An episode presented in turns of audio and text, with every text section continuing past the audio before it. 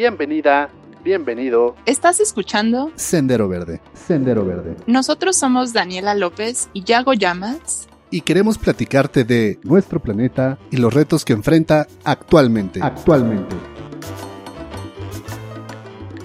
Hola a todos, ¿cómo están? Bienvenidos de nuevo a Sendero Verde. Aquí estamos Yago y Daniela. Hola Dani, ¿cómo estás?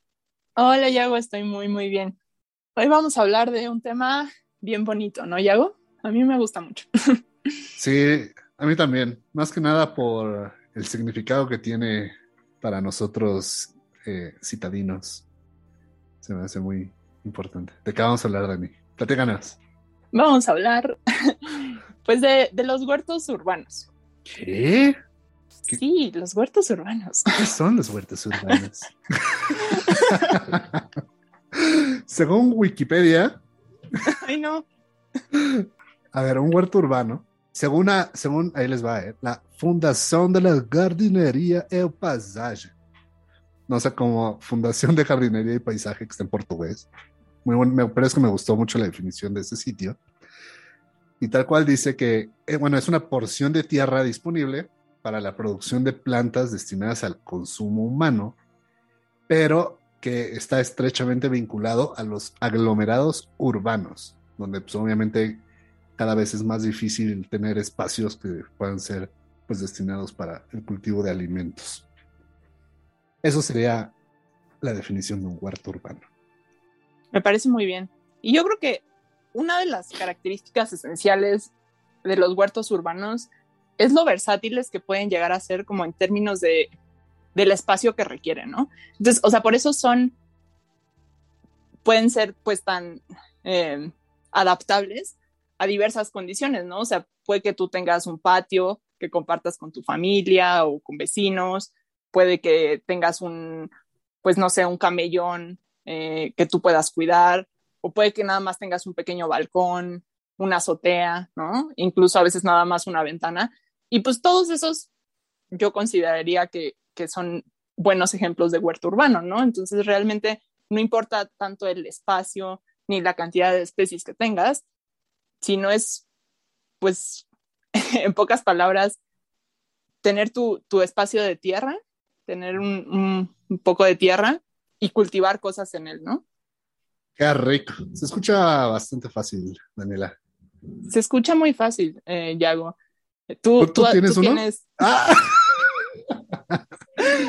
Mira, yo he intentado, bueno, yo he intentado plantar pues muchas cosas, cilantro, perejil, pero la verdad es que soy muy malo en eso. Las plantas y yo con trabajos nos, nos, nos llevamos, no, no, nos amamos, pero me refiero, me cuesta mucho trabajo más que nada ese tipo de plantas.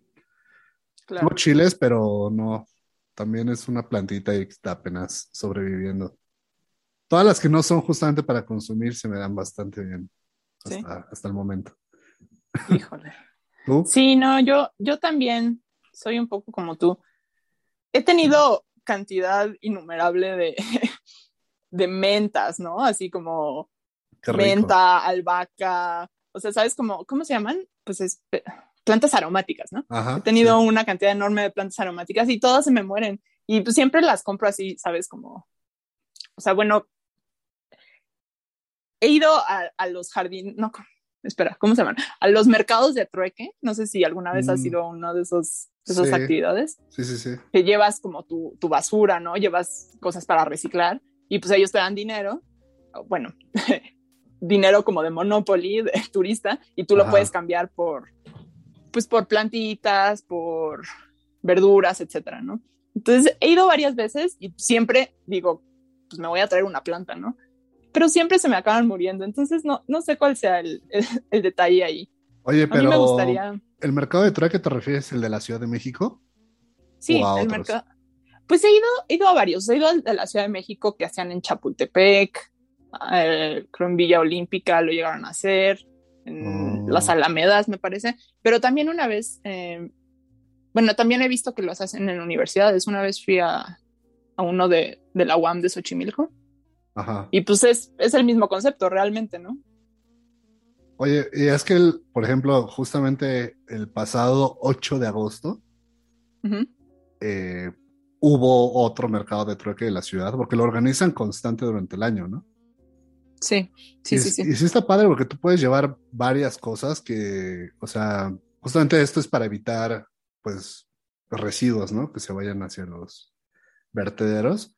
Y está padre porque tú puedes llevar tu cartón, tú puedes llevar tus latas de aluminio, botellas de vidrio, pero pues también puedes llevar tus residuos electrónicos, ¿no? Como celulares que ya Sí. nomás no prendan, microondas, teléfonos. Cables, ¿no? O sea, todos tenemos como este cajón de cables que uno siempre Ah. dice como, sí, mira, voy a guardar este cable porque una de esas me va a servir y pues no, no, ¿verdad? Y Luego da flojera, este, tratar de desamarrarlo. todo sí, sí. sí, sí. Pues llévenlos, los pueden llevar a este Sí, mercado. llévenlos. Si quieren más información, pueden visitar data.cdma.cdmx.gov.mx. Este programa es ajeno a cualquier partido político. Nada, solo busquen mercado de trueque CDMX o dependiendo, seguramente si nos están escuchando en Timbuktu, a lo mejor ahí en Timbuktu tienen algún mercado de trueque. Solo Sí, pero utilicen Google. Sí, esa es una de las iniciativas de la ciudad que se me hace muy padres, ¿no? O sea, Está bonito. la verdad es que sí es, sí es padre que haya, que haya ese tipo de actividades. Entonces, pues no, yo nunca he tenido un jardín mío. He participado en, en jardines comunitarios, Ajá. em, pero yo así solita cuidarlo o, o con mi familia, no, como tal no. Oye, Anela, y, y pues de qué se trata, ¿no? Si nosotros no tenemos huertos urbanos, ¿por qué estamos hablando de huertos urbanos? No sé, ¿por qué me haces esa pregunta? Exactamente la pregunta que no quería contestar. O sea, me picaste donde me dolía, ¿verdad? Bueno, bueno, es broma, es broma. No, mira, lo que sucede es que queremos, y estamos haciendo este episodio porque nosotros creemos que es muy importante, pues digamos, que se le dé la promoción a tener sus propios huertos. Bueno, no, no tener, que se informen un poquito más sobre los huertos urbanos, porque tienen muchísimos beneficios que es un muy buen primer paso, creo yo, para al menos poder cambiar algo bueno para el planeta. Y bueno, tenemos muchos de esos beneficios con los huertos urbanos. No sé si nos quieres compartir uno, Dani. Sí, pues yo creo que el, el principal es que las personas que, que tienen un huerto urbano y que cultivan sus alimentos de este, pues es, es poder tener una certeza de, de dónde vienen tus alimentos, ¿no? O sea, es saber cuál es el proceso que se requiere para obtenerlos, pero pues ta- también saber que, que esto, esto que ellos están poniendo en su mesa eh, va a ser un alimento pues libre de agroquímicos, libre de pues, cualquier fertilizante, pesticida, etcétera. Y también pues van a ser alimentos de, de alto valor nutricional, ¿no? O sea, porque Porque están cuidados con amor. Sí, exacto, están, están cuidados con amor. Eh, y pues también que van, van a hacer cosas frescas, ¿no? O sea, muchas veces pues uno va al súper y, y, pues, o sea, no tiene ni idea de, de dónde salieron los alimentos, ¿no? O sea, tú nada más lo ves en el súper y dices, pues, pues aquí está y no tenemos ni idea de, del proceso que por el que ha pasado, por el que ha pasado este alimento, ¿no? Entonces, pues tener la certeza de que estás co- consumiendo algo fresco, algo sano, algo de temporada, pues yo creo que es un buen incentivo, ¿no, Yago? Para, para comenzar un huerto urbano. Sí, ¿no? Incluso lo que mencionas de los supermercados, ellos tienen muchas técnicas para preservar aún más los alimentos. O sea, ellos tienen ahí sus técnicas estas de congelación, o sea, hay mucha investigación detrás para saber cuánto tiempo pueden ellos guardar un alimento para poder sacarlo a los, digamos, al mostrador para que tú lo, lo compres. Entonces, pues tampoco sabes si el alimento que tú estás comprando, cuándo fue cosechado, ¿no? Hace cuántos meses y cuánto tiempo estuvo guardado ahí en los almacenes para que tú lo puedas tener en el supermercado, ¿no? Entonces, este, pues Sí, sí, es, pues, o sea, ser padrísimo, ¿no? Y yo creo que ese también es otra de las ventajas, esa justamente como esa cuestión mental de saber de tú mismo cosechar los, tus propios alimentos, el, el hecho de ver crecer el cilantro, bueno, a los que se les da, ¿verdad? O, ver crecer, este, pues algún alimento, no sé, las calabazas o, o, algo por el, o los jitomates, por ejemplo, y, y tú mismo con tus propias manos sacarlos así.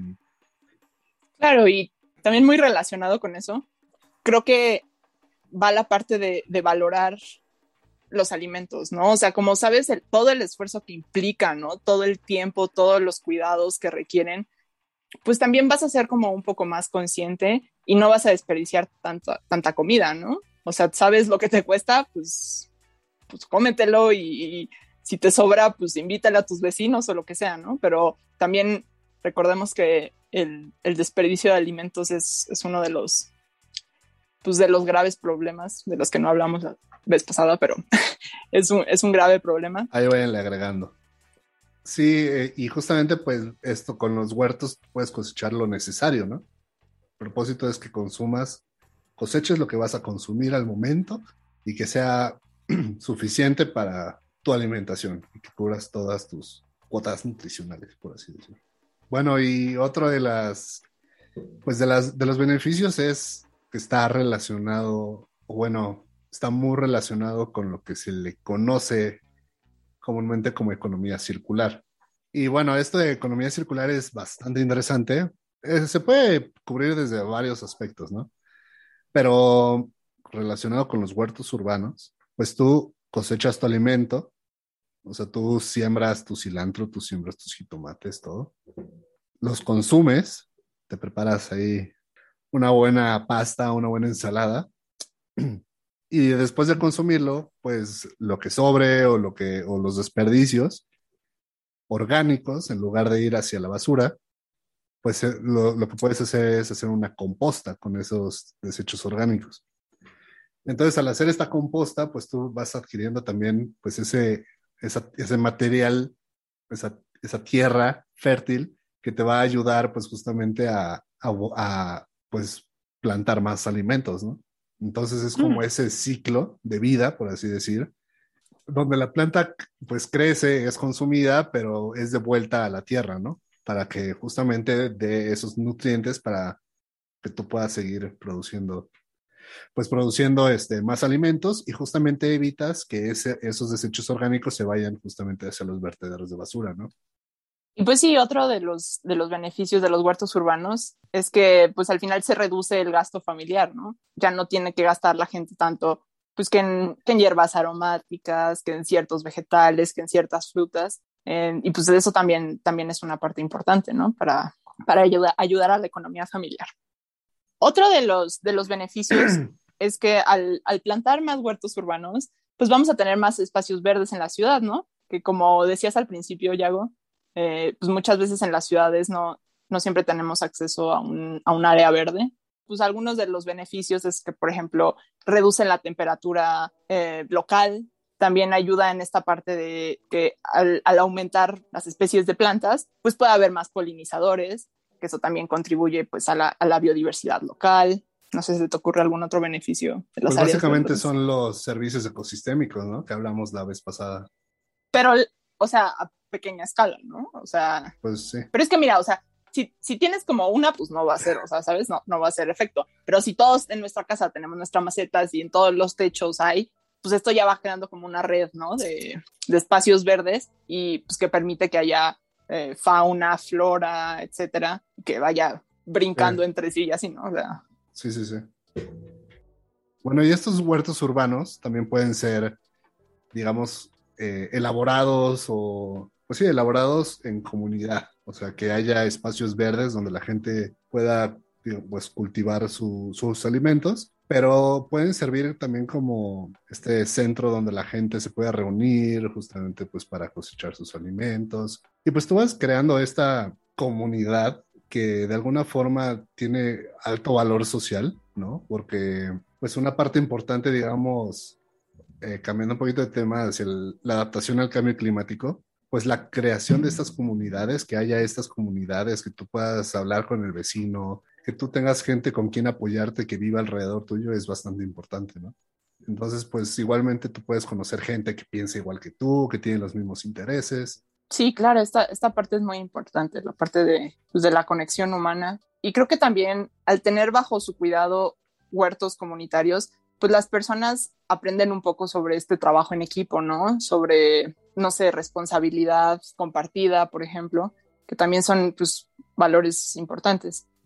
Y bueno, aunque mantener un, un huerto urbano implica muchísimo trabajo, pues también estas son, son zonas que promueven la recreación, ¿no? Y, y, que promueven pues la relajación, o sea, estar rodeado uno de, de naturaleza en, en, medio de una ciudad es como estar en un pequeño oasis, ¿no? Hasta, hasta se siente como un poco más de tranquilidad, ¿no? O sea, a veces que uno va, no sé, por ejemplo, a un parque o algo así, sí sientes como, como que estás haciendo una pequeña pausa, ¿no? Entonces los, los huertos urbanos son también, también estos lugares como, pues como pequeños santuarios, ¿no? Y pues que al final te permiten restablecer la conexión que, que tienes con, con, la naturaleza.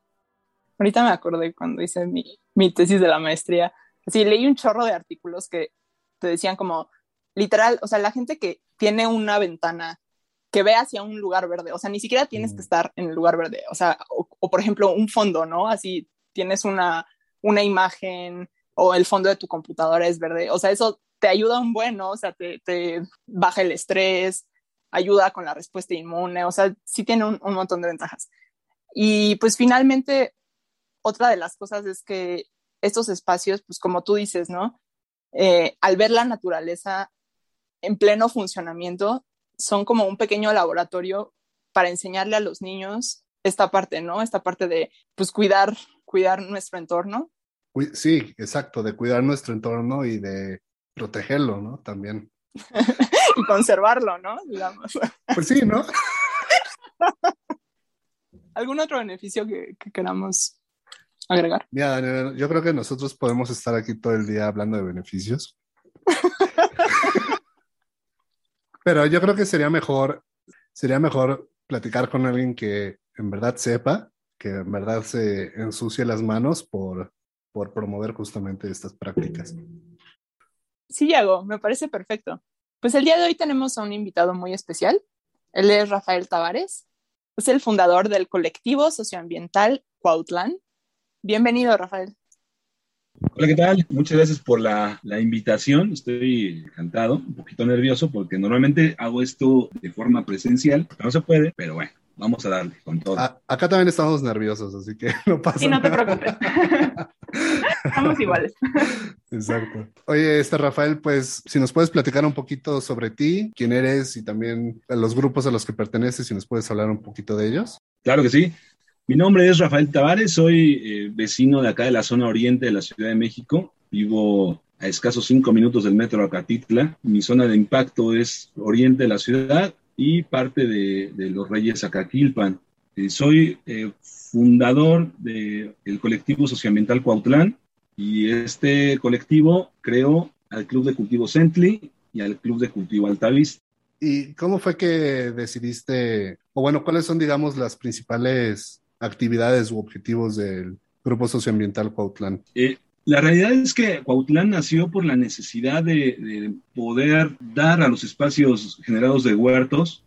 En un inicio fue pensado por ahí, de dotar de gente con conexión a la, a la madre tierra, a la naturaleza. Fue, ha ido cambiando el, el objetivo conforme hemos avanzado. Ahora también lo vemos del lado social, también de la inclusión hacia los espacios públicos de las minorías, de no solamente hablar de agricultura, sino hablar de, economía circular, de hablar de permacultura, de dar a conocer muchas cosas que desconocemos que, y, lograr que la gente pueda cambiar ese chip con el que venimos ya desde ya preestablecido y poderlo cambiar a abrir un poquito más tu pensamiento y corazón al cuidado del medio ambiente.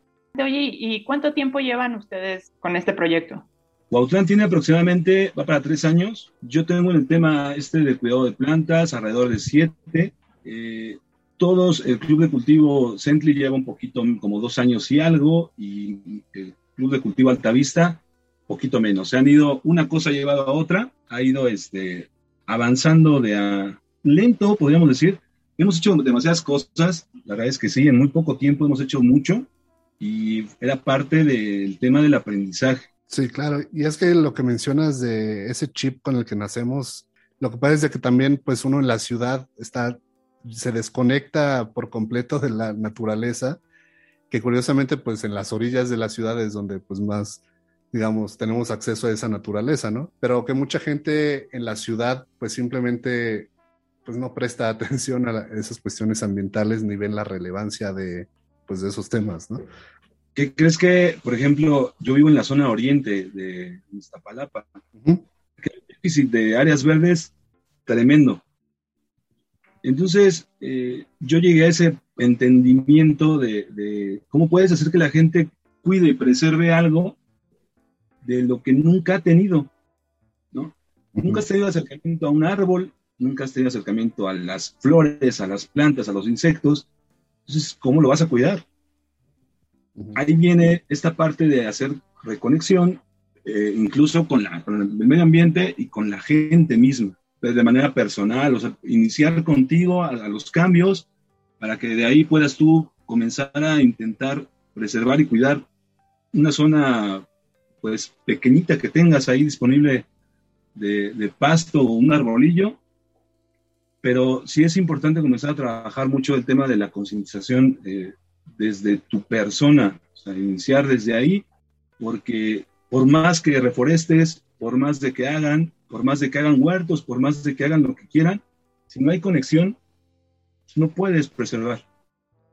Oye, y tú, por ejemplo, tuviste alguna conexión cuando eras niño o cuando eras joven con esta parte eh, de la naturaleza y de la siembra? ¿O qué es lo que a ti te lleva a, pues, a dedicarte a esto? ¿Qué crees que lo mismo?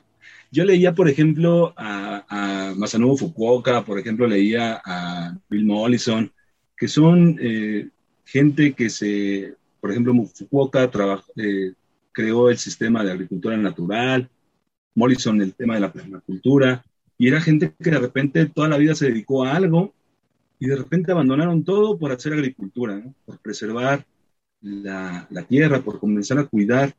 O sea, tenían eh, a lo mejor sus caminos eran muy este, similares, sus carreras eran similares, eran como relacionados a la, al cuidado del medio ambiente.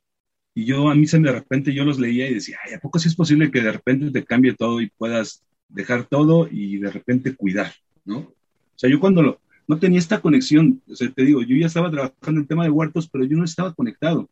Yo ya llevaba un buen rato, yo de hecho me dedicaba al comercio de plantas, pero la conexión real fue eh, cuando entendí yo que necesitabas crear esa, esa liga, primero contigo mismo y luego con la tierra, porque si no, no puedes preservar.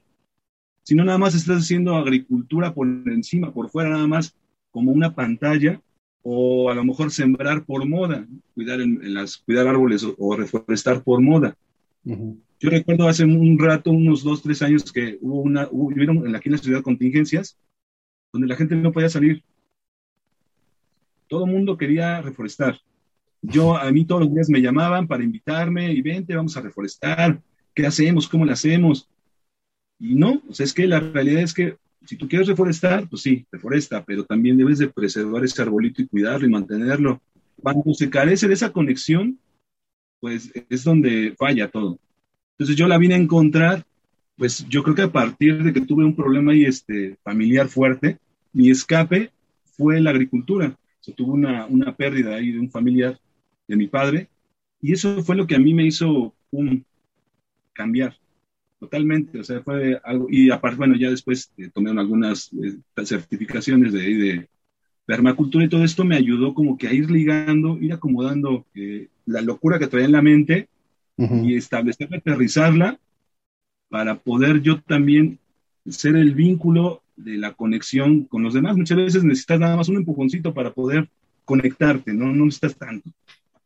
¿Y crees que de alguna manera nosotros le podemos enseñar a las generaciones más jóvenes esto? ¿O es algo que ellos, a ellos les tiene que caer el 20 de la, la parte de, de, la conexión que hablas? O sea, ¿nosotros podemos transmitir algo o está totalmente en sus manos? Tengo tres hijos. Mis hijos tienen 8, 10 y 11 años.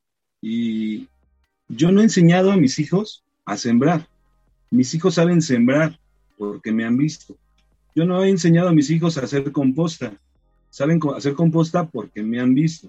Yo nunca le he dicho a mis hijos, ah, lo que bueno, sí, siempre les he dicho es que, por ejemplo, tú vas a cortar una flor, bueno, pues pídele permiso a la planta y dile, ¿no?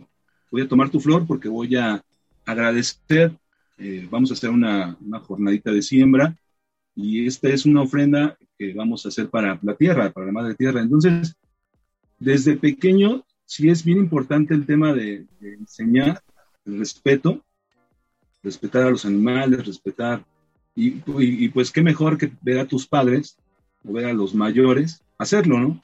Yo creo que no hay, esa parte también es, sería como que lo ideal que todo el mundo pudiera aprender viendo ese tipo de cosas, crear la sensibilidad para que tus, lo que tú compartas sea prácticamente inconsciente, pero que impacte de una manera grande. Yo, yo me acuerdo, mis padres siempre tuvieron plantas, pero era pues, la, la, planta, pero el adorno, ¿no? Sí cuidaban plantitas afuera en el, jardín, pero era así como que no era tan, tan meterse más allá. Como todo el mundo de repente tiene un conocimiento como que básico. Las aguas necesitan este, agua, tierra y sol, y ya. No, no logras esa conexión en realidad que debes de tener, o sea, del respeto, de preservar.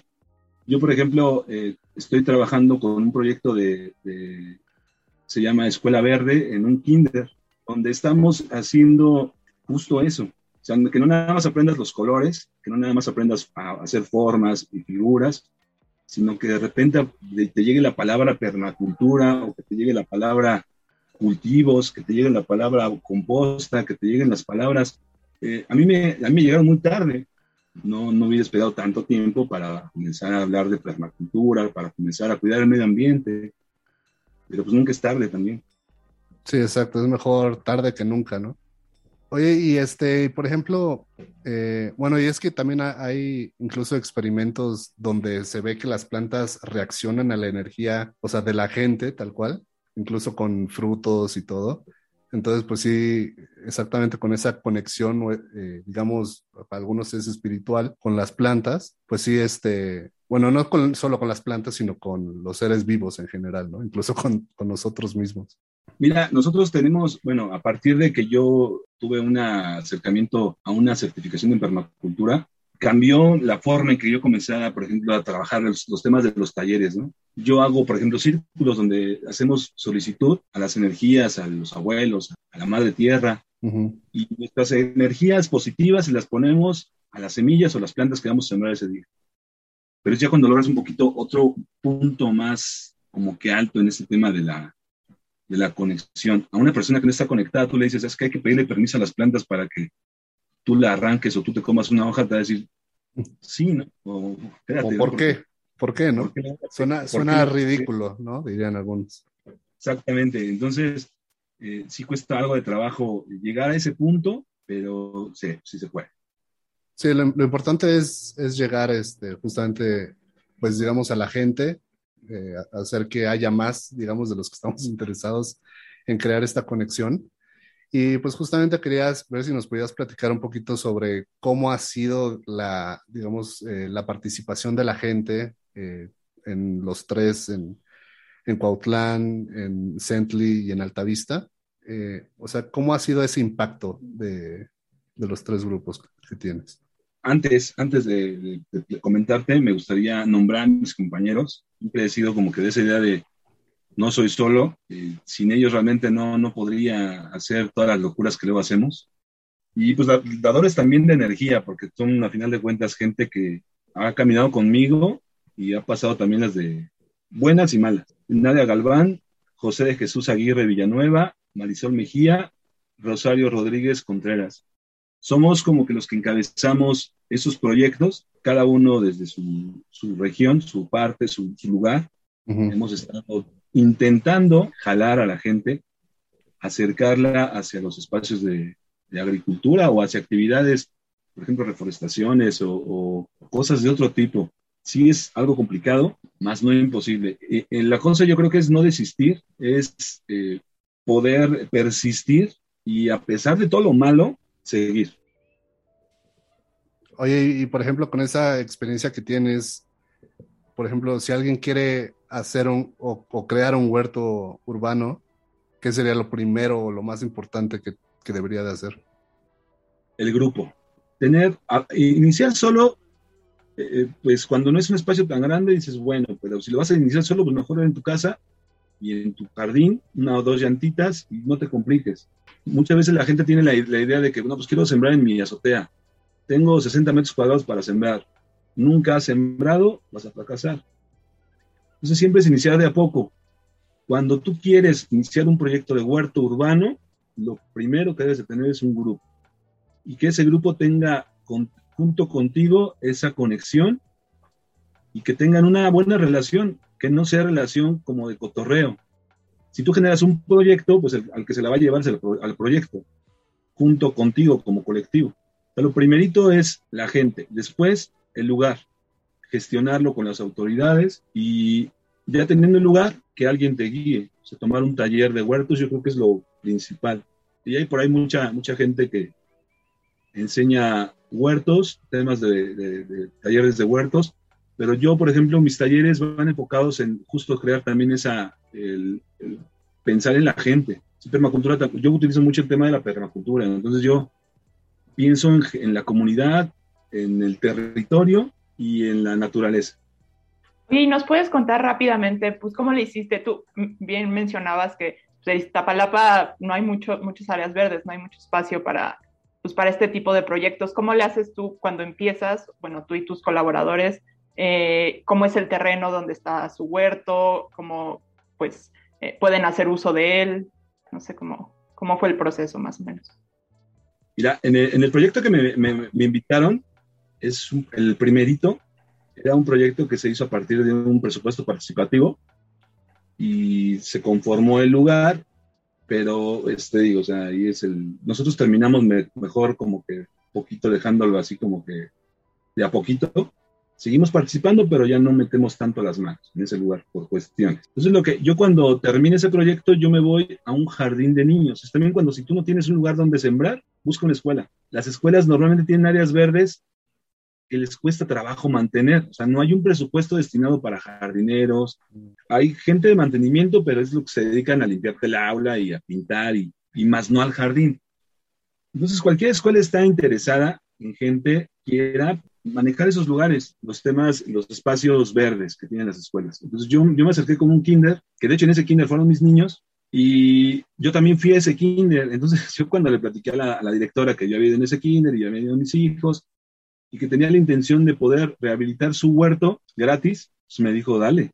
Entonces, eso fue el primero. El segundo fue un espacio a un lado de un centro de salud, un pequeño espacio de unos 120 metros cuadrados, donde tuve que hacer la gestión a la alcaldía y por ley los, los lugares tienen áreas verdes. Ahorita es una ley que te deben de, de, dar las prioridades para que tú puedas hacer, ejercer ahí el espacio, un espacio de huerto.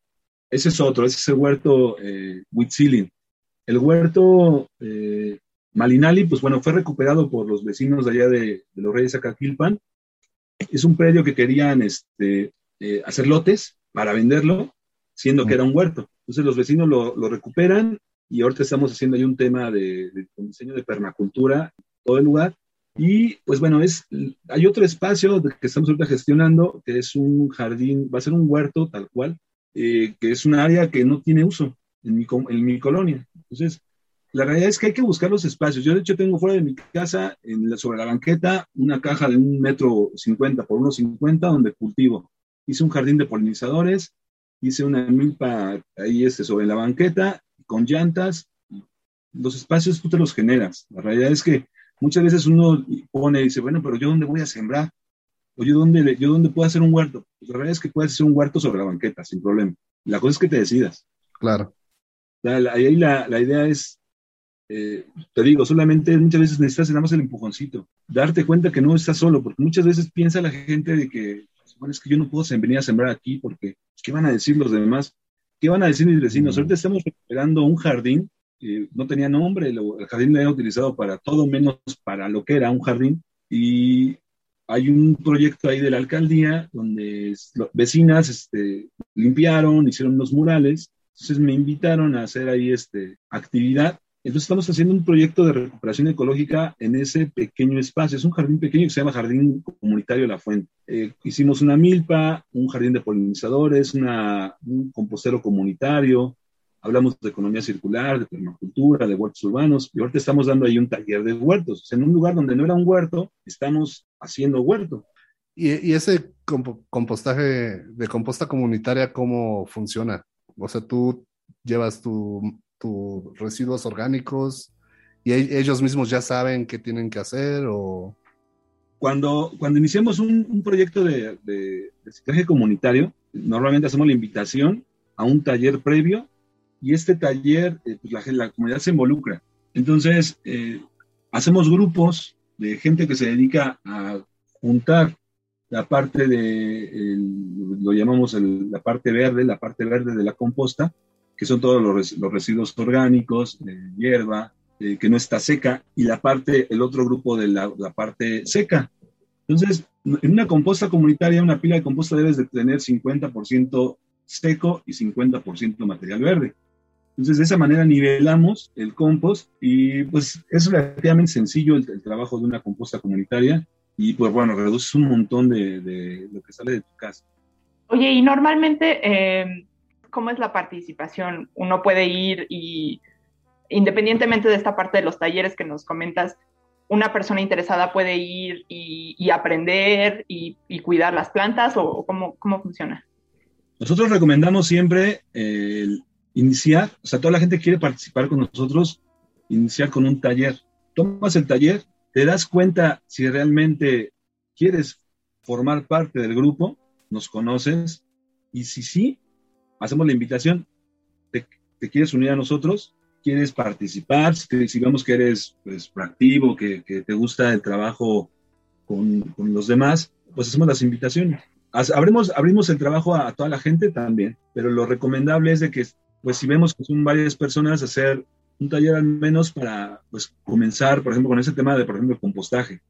Comienza a hacer tu composta, pero tú, conforme tú estás haciendo en el huerto, tú debes hacerlo en tu casa. Si siembras en el huerto, siembras en tu casa. Entonces, tratamos de que la gente realmente se involucre, porque también, o sea, esa se termina siendo como una cadena. Yo, somos 10 personas, esas 10 personas pues, tienen familia y todas esas familias van abriéndose. Entonces, ya no, ven, ya no, de repente ya no vienes solo, sino que traes a tu mamá o a tu hermano o a tu hermana o a la vecina. Entonces se van va creciendo este, exponencialmente la, la, participación de los, de los vecinos cuando ya te conectaste, cuando ya tienes este eh, gusto por realmente estar en un lugar de, de, huerto, cuando ya sentiste la necesidad en ti de irte a parar en medio de un huerto.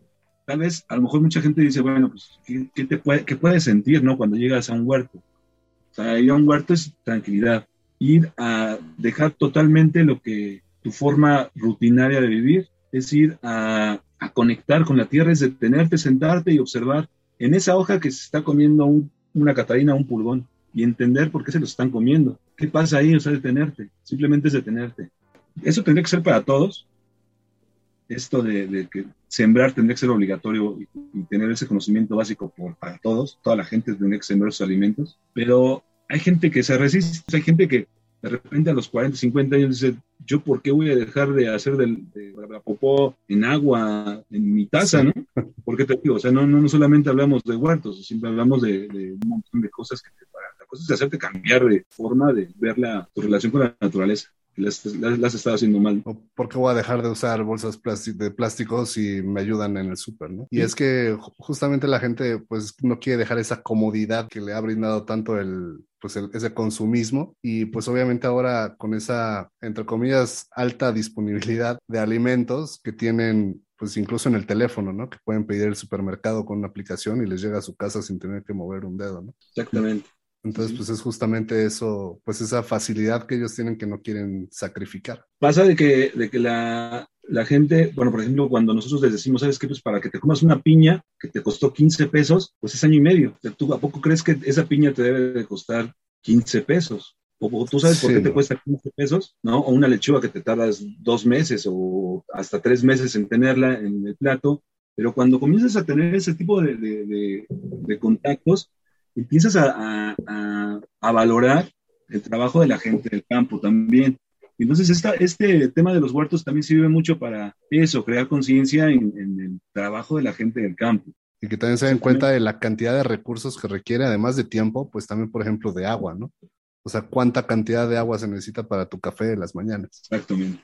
Uh -huh. para, la, para, el té. O sea, nosotros hacemos un ejercicio de la bolsa del té, de todos los recursos que utiliza para la, que tú tengas en la mañana un té, uh -huh. que es un, un, gasto energético catastrófico, es aberrante, tanto, tanto ambiental. para que tú te tomes un tecito en la mañana. Entonces, es tratar de llegarle a la gente por ahí. O sea, no, no, no solamente, por ejemplo, con nosotros no solamente vas a aprender a sembrar lechugas ni jitomates, sino crear esa conexión y ese cambio, es hacerte, a lo mejor aterrizarte a la mala, porque no hay otra forma. Ahorita estamos en, procesos que a lo mejor ni se van a poder detener, cambio climático, pero pues si no intentamos, yo no quiero que mis hijos, cuando yo esté viejo, me digan, oye, papá, ¿y tú lo intentaste? ¿Qué hiciste?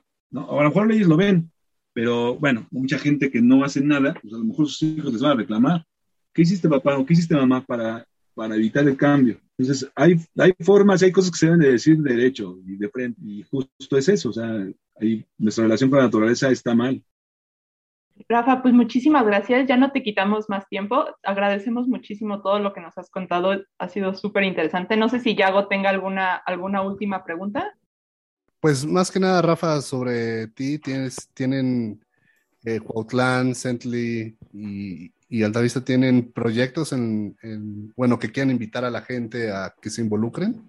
Este, bueno, eh, en, Malinali, en el huerto urbano Malinali, estamos haciendo actividades una vez al mes. Vamos por allá a tener también este, un taller de baño seco, vamos a hacer un poco de, de arquitectura de, con materiales de la región. Vamos a construir ahí algunas cosas, un, un ¿cómo se llama? Un, un temazcal. Temazcal, hay, hay, para hacer una cocina, también vamos a hacer una cocina con utilizando la bioconstrucción. Y pues bueno, ese proyecto va para largo, es un proyecto que va a estar por ahí este, llamando la atención porque es de los espacios donde tú vas a poder alojarte para poder tener el contacto directo de la permacultura, yo creo que de los lugares más cercanos de, a la Ciudad de México. Estamos a 20 minutos de la Ciudad de México. Entonces, este, pues, es que estén pendientes de las actividades. Una vez al mes estamos haciendo por allá y se hace la invitación abierta y los los costos, los costos son muy económicos, eh, porque la, realidad es que eh, tratamos de que con la actividad se hagan las, las zonas, las áreas que se van a, necesitar. es una parte como que de, te enseño, pero me contribuye de alguna manera con nuestro proyecto. Igual, si tú quieres ser en algún momento parte del proyecto, pues vente, te, te, recibimos sin problema. Oye, Rafa, y bueno, nosotros también vamos a colocar eh, los enlaces al Facebook pero ¿hay algún otro medio de contacto que, nos quieras compartir? En YouTube eh, tengo un canal de YouTube que se llama Permacultura Urbana Shimai, igual por ahí te paso la liga, y este, igual compartimos por ahí un montón de técnicas, platicamos del día a día de los, de los huertos, y compartimos también proyectos de otros compañeros, justo te, te decía al principio. Me gusta mucho esa parte de, compartir de, los demás y pues bueno, fue para mí un gusto, un placer platicar con ustedes. Realmente les deseo mucho éxito. Muchas gracias. Muchísimas gracias, Rafa. Cuando gusten, estamos por acá. Espero en alguna vez, en algún momento poder que ustedes nos visiten y puedan grabar algo por acá. Estaría súper bueno. Sí, por supuesto, estaría muy bien. Muy bien, muy bien. Muchas gracias, ¿eh? Perfecto. Nada, al contrario, Rafa. Gracias. Un abrazo, que estés muy bien. Gracias. Bye, bye. Bueno, y ya terminando con esta entrevista, pues esperemos les haya gustado el capítulo de hoy, esperemos hayan aprendido algo nuevo. Rafa, Rafael tiene mucha experiencia, ¿no? Y, creo que los proyectos en los que ha, estado involucrado han sido cosas muy interesantes y pues esperemos que cada vez haya, nos enteremos pues de más proyectos de este tipo en la ciudad, ¿no? Porque creo que sí, sí hay, sí hay cada vez más huertos urbanos y huertos urbanos comunitarios pero me da mucho gusto que, que sean cada vez más comunes, ¿no? Y que en todas partes de la ciudad uno pueda encontrar pues, este pequeño oasis. Sí, seguro si ustedes buscan en internet van a encontrar algún huerto urbano que esté cercano a ustedes, donde puedan aprender y pues en una de esas animarse a tener su huerto en casa, ¿no? O, sí. o abrir su propio huerto comunitario. Exacto, eso estaría muy padre. Bueno, Dani, pues entonces nos despedimos el día de hoy. Sale. Ok, pues aquí los dejamos con una cita de Vandana Shiva, que es una activista ambiental de la India, y dice así, cultivar un huerto es al mismo tiempo un acto de rebeldía y de esperanza, una manera de decir, no me voy a rendir. Buenísima. Y es que pues justamente no dependes de aquellas personas que te proveen los alimentos, ¿no? Sino tú mismo, tú mismo produces tus alimentos, entonces es como un acto de rebeldía. ¿Me Exacto. Muy bien. Perfecto. Pues bueno, entonces aquí los despedimos el día de hoy. Que tengan muy bonito día, bonita noche. Bye. Hasta luego. Bye bye.